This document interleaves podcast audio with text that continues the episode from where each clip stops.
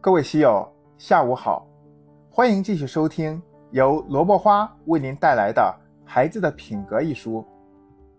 第三章：提升抗逆力的三大条件。在前文我们提到的可爱岛实验中，研究者维尔纳除了发现抗逆力与孩子成长的关系外，还有一个重要发现：贫困的家庭。本身对于孩子来说也是一种压力和逆境，但大量的研究表明，有些方式可以帮助贫困的父母在家庭中培养孩子的抗逆力，比如经常向孩子表达温暖的关怀，为孩子提供情感支持，比如坦诚地表达对孩子的期待，而不是苛刻地对待他们，还例如。定期举办家庭聚会，还有对金钱和娱乐保持正常的价值观等等，这些。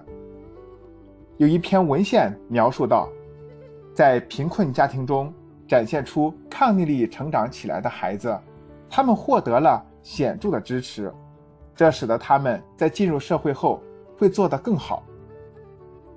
由此，我们也可以说，抗逆力是不受种族、阶层。或地理环境制约的孩子，可以通过学习和锻炼来不断提升自己的这一能力，同时也需要牢固的支持性的人际关系的滋养。所以，家庭关系对抗逆力的培养起着重要的作用。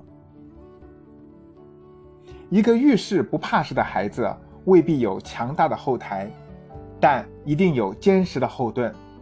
那就是家庭成员无条件的关注和支持，满满的安全感就像一把保护伞，可以帮助孩子隔离恐惧、沮丧等等这些消极情绪，使他们迅速离开孤立无援的困境，快速适应环境，找到解决问题的方法。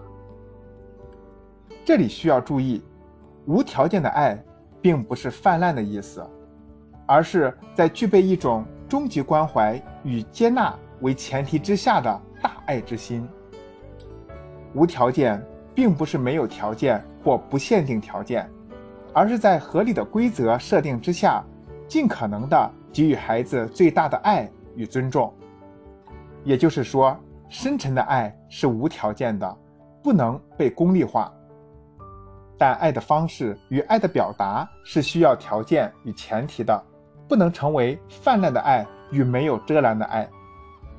事实上，任何成功的教育都是无条件的爱与有条件的爱在实施过程中辩证平衡的结果。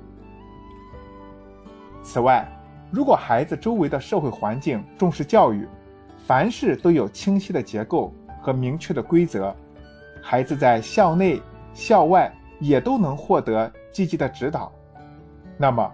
社会也可以成为增加孩子抗逆力的重要阵地。